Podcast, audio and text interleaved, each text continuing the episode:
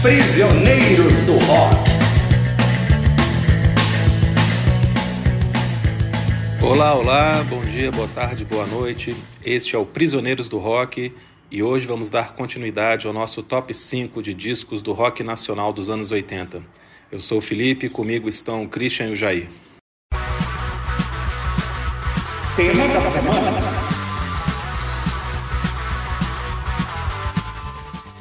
O segundo lugar é um disco que a gente falou bastante esses dias, mas que não tinha como não entrar aqui no top 5, que é Cabeça Dinossauro dos Titãs. Cabeça O que Dinossauro ainda falar sobre Cabeça Dinossauro que nós não falamos?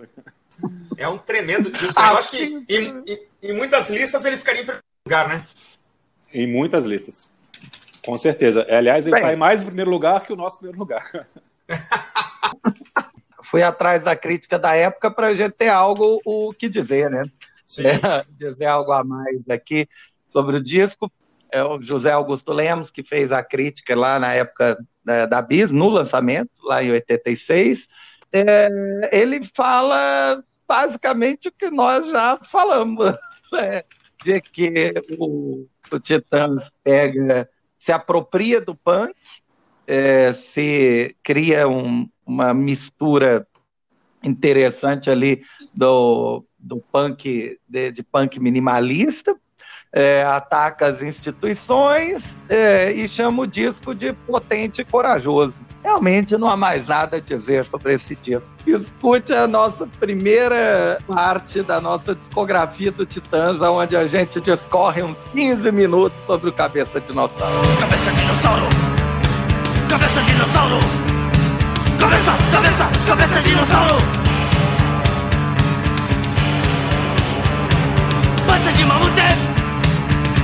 De mamute!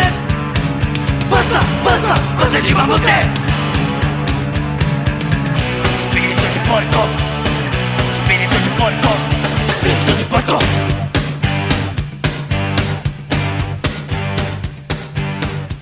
Só para dar, um- dar uma notícia aqui, este foi um disco que foi relançado em vinil 180 gramas. Esse foi. Ah, olha aí. Boa informação. E o, e o número um, Só para falar uma coisa aqui sobre o primeiro, sobre o, o Cabeça Dinossauro em primeiro lugar, manda. pelo menos na a minha lista de top 5, eu, claro, me baseei no meu gosto pessoal, mas também no valor histórico que o disco teve, o impacto na época do lançamento. Então, eu escolhi o Cabeça e não o Jesus, porque o Cabeça foi o disco mais relevante pelo impacto que ele causou, né? pela mudança da sonoridade, por tudo que a gente já falou sobre o Cabeça Dinossauro, como é que foi uma revolução para a banda e para o rock nacional. A mesma coisa aconteceu com o primeiro lugar. Eu poderia ter escolhido outro disco da Legião Urbana, que, que é o nosso primeiro lugar, mas pela importância, o 2 merece estar aqui. Porque é um disco que muda a sonoridade, ele mostra caminhos diferentes. A, a- a Legião deixa de ser aquela banda barulhenta, raivosa, que começa como aborto elétrico. Apesar do primeiro disco já ter um, um tipo de arranjo bem diferente, mas ainda era um disco muito rock and roll. E aqui você tem um disco de folk rock, de pop, ele mistura muito de blues, assim, ele mistura vários estilos, muda muito o jeito de cantar. O Renato Russo tem uma evolução vocal enorme, apesar de ter sempre, sido um ótimo vocalista, mas aqui ele consegue cantar baixinho, quase sussurrado, ter um- um- uns agudos diferentes. É é uma evolução muito grande. Para uma banda tão limitada tecnicamente, também tem uma evolução nos tipos de arranjo que eles escolheram, faz uma sonoridade mais complexa, mais rica. Eles começam a colocar muito violão, né, uma das músicas mais famosas desse disco é Eduardo e Mônica, é só violão, é só o Renato Russo, quase sem querer também, hit de rodinha de violão.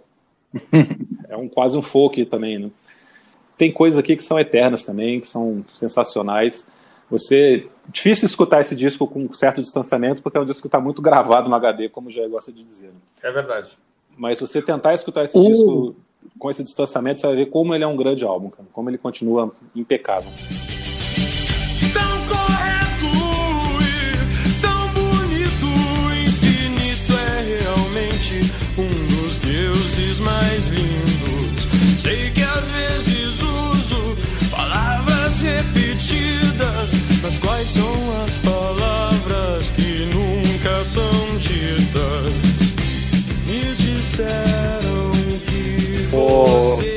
Renato Russo falou que a ideia era lançar um álbum duplo, né? Uhum. É, mas aí, por conta das, por conta das vicissitudes financeiras do momento, superinflação, é, plano Sarney 1, plano Bresser 1, plano Bresser 2, plano Verão, eles não conseguiram fazer, é, levar isso a cabo. Eu li outro dia em algum lugar, tem tempo isso, mas o dado, o dado falando que logo em seguida ao lançamento do, do disco Simples, é, entrou em, em, vigor o plano cruzado né, do Dilson Funaro. E houve um congelamento uhum. dos preços. Ah, ele falava, pô, se a gente tivesse lançado o disco duplo, ia vender horrores porque houve um congelamento de preços tal, de repente ia vender muito bem e tal. Então, uma certa melancolia do dado de não ter conseguido, ou do Renato, de não ter conseguido lançar o disco como disco duplo.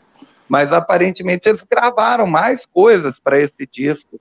Até hoje acho que ainda não foram relançadas, porque a Legião caiu num, num limbo durante um, um tempão. É, eu, por conta daquelas disputas judiciais do filho, né, do que Renato não, Russo. Que não acabaram ainda, né, que continuam, continuam brigando, né. Mas realmente é um disco, é um disco é, que é tão emocionante que eu tenho eu tenho problemas para ouvir. Eu não posso ficar ouvindo Legião, senão eu começo a chorar, sério. Ah, é, que legal. É, é, especialmente se né, uma garrafa de vinho já tiver sido consumida. Então, é, faz muito parte da minha história, e na, mas é realmente o disco que eu considero é, como o melhor da Legião, justamente por conta desses super hits, né, que tornaram a banda realmente conhecida nacionalmente, quase sem querer, Eduardo e Mônica, óbvio, né, Tempo Perdido, que é o tipo de letra onde você pode interpretar para todo lado, onde ele pode estar realmente falando sobre tempo, ele pode estar falando sobre juventude, ele pode estar falando sobre morte, ou, ou, talvez seja uma coisa completamente diferente, né? conhecendo o Renato, a letra era multifacetada mesmo, é, fecha com uma, o lado A, né, fecha com uma coda belíssima ali, depois de Tempo Perdido, onde o dado volta, né, e toca só no violãozinho a, a, a introdução, então tem, tem uma série de características que leva esse disco a ser um clássico. Agora, na linha do que o Felipe gosta de dizer, se fosse um duplo, provavelmente a gente não lembraria tanto desse disco.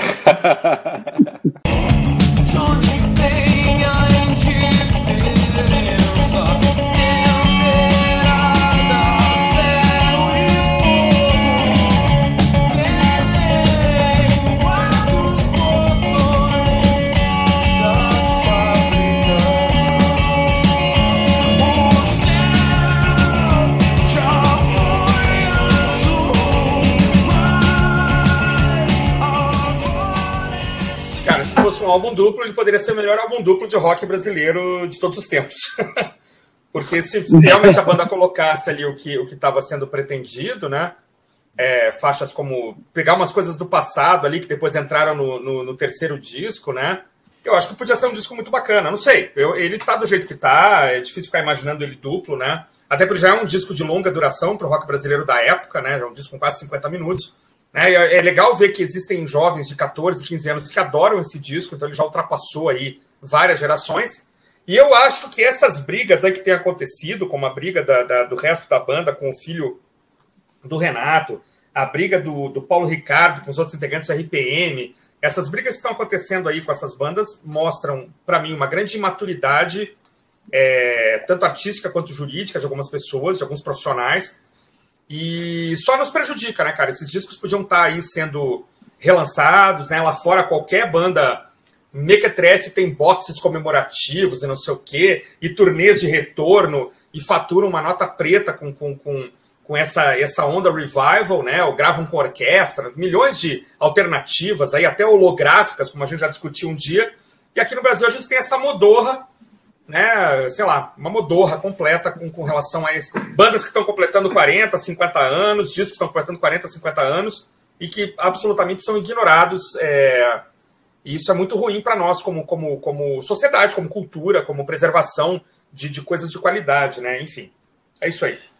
Bom, só para finalizar aqui então o que eu tinha para falar sobre o 2, o famoso álbum duplo teria o nome de Mitologia e Intuição, eles tinham até escolhido o nome, E além da questão econômica do preço do, do, de um disco duplo, o que leva até o rock nacional a ter poucos discos duplos, né? São pouquíssimos. Pouquíssimos. De cabeça agora estou lembrando só do Camisa de Vênus que lançou o duplo sentido. Mas além do problema econômico, que o disco duplo teria um preço duplo e mais caro para gravar, muita coisa do 2 foi feita às vésperas do lançamento. Eles compuseram as músicas em estúdio. Não, eles não tinham um material que, que combinasse, que conversasse com o restante do disco para completar um álbum duplo. Teve esse problema também. A gravadora não estava muito afim e também eles ficaram meio em dúvida por conta disso. Mas ele tinha até nome, né? Se chamaria Mitologia e Intuição.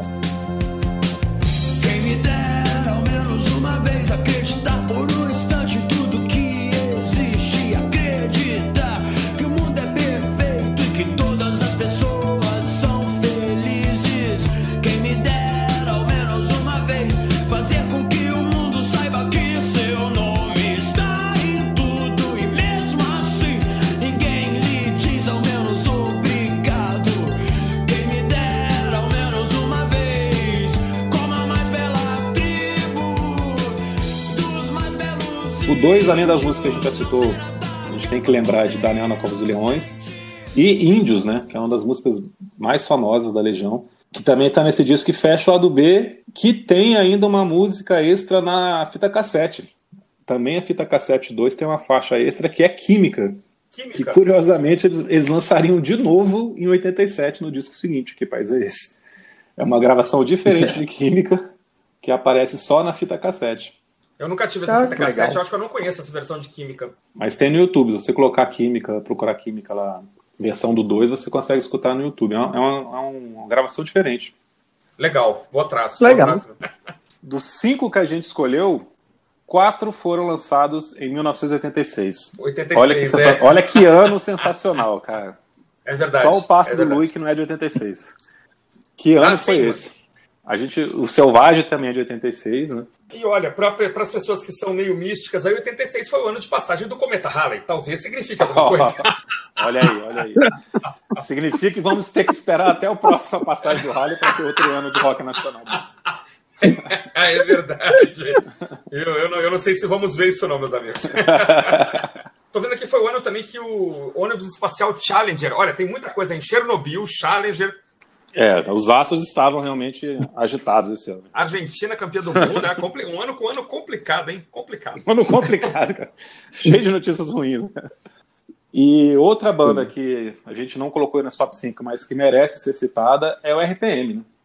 Sem O dúvida. RPM é uma das bandas que, que mais fez sucesso nos anos 80, foi o campeão de venda nos anos 80 com os dois discos. Ele tem um disco de estúdio e depois um disco ao vivo que é praticamente igual, Aham. com, com algumas faixas extras, fez muito sucesso, mas que depois se perde, né? acaba praticamente, lança mais um disco que não acontece e depois está aí brigando até hoje, até pelo nome. E outra legal. banda que eu acho que a gente pode falar é os Engenheiros, né? Os Engenheiros também lançaram um excelente disco, poderia estar nesse top 5, que é a Revolta dos Andes. Exato. Quais são os outros discos que foram mencionados também, Felipe, na lista, aí só pra gente mencionar? Tem umas coisas, assim, não que a gente vai precisar comentar um por um, mas é só pra mencionar as- os que quase chegaram lá, né, na nossa lista. É, Camisa de Vênus, Batalhões Estranhos Ah, que discão. Isso é muito bom. e o, o Bora Bora, que também é do Paralamas, que aí a gente acabou optando por deixar só uma, um disco de cada banda, Aham. por isso ele também não entraria. Então valeu, gente. Grande abraço. Foi ótimo gravar com vocês de novo. Abraço para todo mundo que está nos ouvindo também. Um abraço e um bom dia a todos. Abraço, Tudo até a bom. próxima, valeu.